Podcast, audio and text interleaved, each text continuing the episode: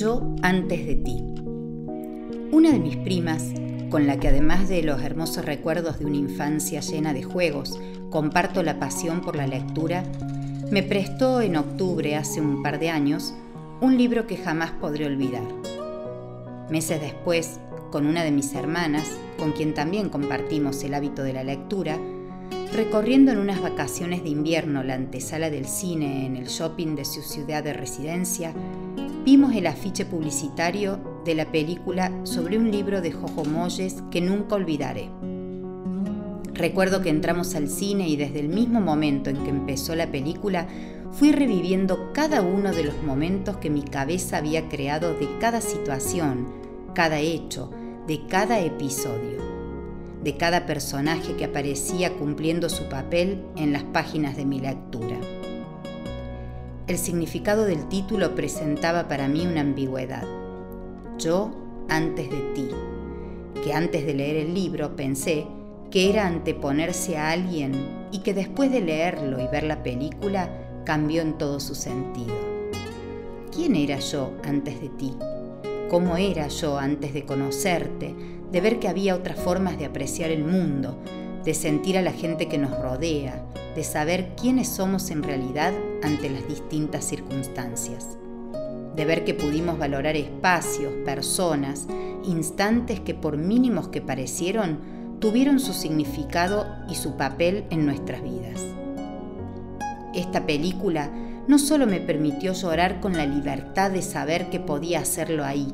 entre quienes estaban a mi alrededor y que también, al igual que yo, experimentaban esa hermosa sensación de soltar todos los nudos que nos amarran a los miedos, la culpa, la desolación, la melancolía,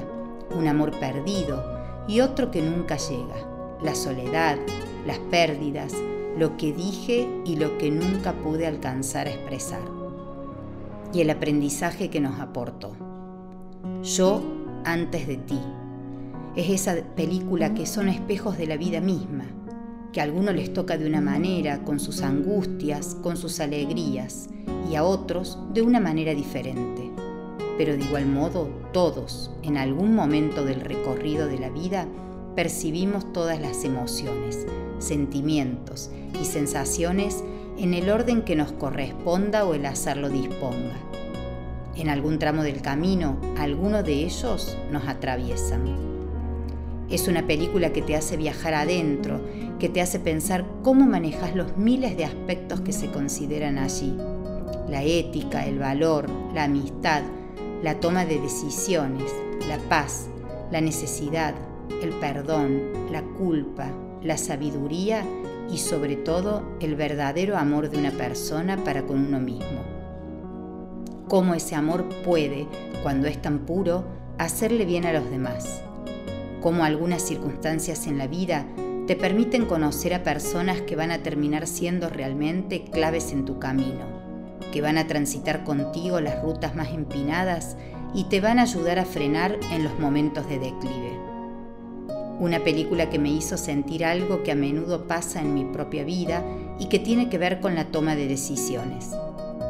Cuán difícil resulta tener que elegir, que optar por algo importante, una decisión que nada tiene que ver con seleccionar un disco, una música, un pantalón, una marca de chocolates o perfumes.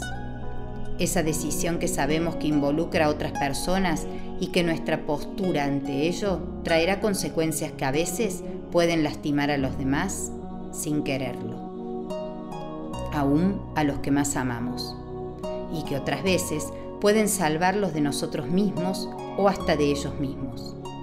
decidir. Eso sí que resulta una tarea de riesgo,